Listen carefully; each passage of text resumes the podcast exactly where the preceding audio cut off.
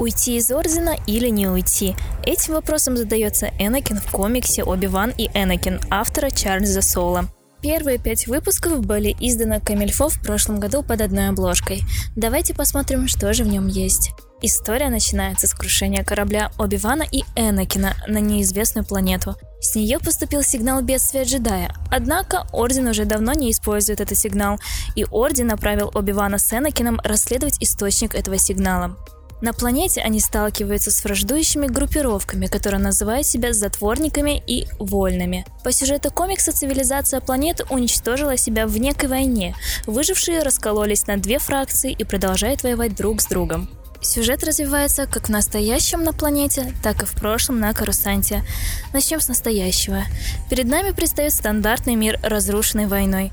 Фракции воюют друг с другом, считая, что уничтожив противника, они закончат давнюю войну.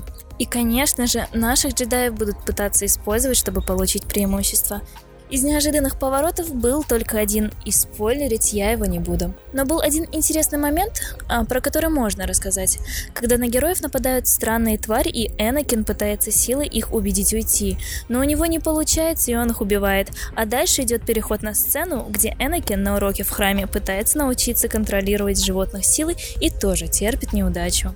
Кстати, о прошлом. Сюжет в прошлом рассказывает о том, как Энакин пришел к мысли об уходе из Ордена. Здесь Палпатин начнет постепенно склонять Энакина на свою сторону, закладывать в него сомнения относительно джедаев и Сената.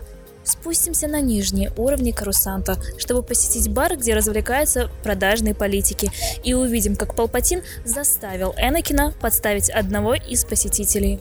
За рисунок отвечает Марко Кикета. У него приятное изображение героев и различных деталей, к примеру, световые мечи. Однако здесь нет крутых фонов, на котором происходит действие, и на которых художник мог бы размахнуться своим воображением. Комикс получился неоднозначным, в нем есть и хорошие моменты, вроде истории в прошлом, и не очень, к примеру, главный сюжет в настоящем. И здесь нет новых харизматичных персонажей. Если пропустить его, то потеряно будет не сильно много. На этом у меня все, а про все остальное вы узнаете в комиксе. Читайте сами. До новых встреч!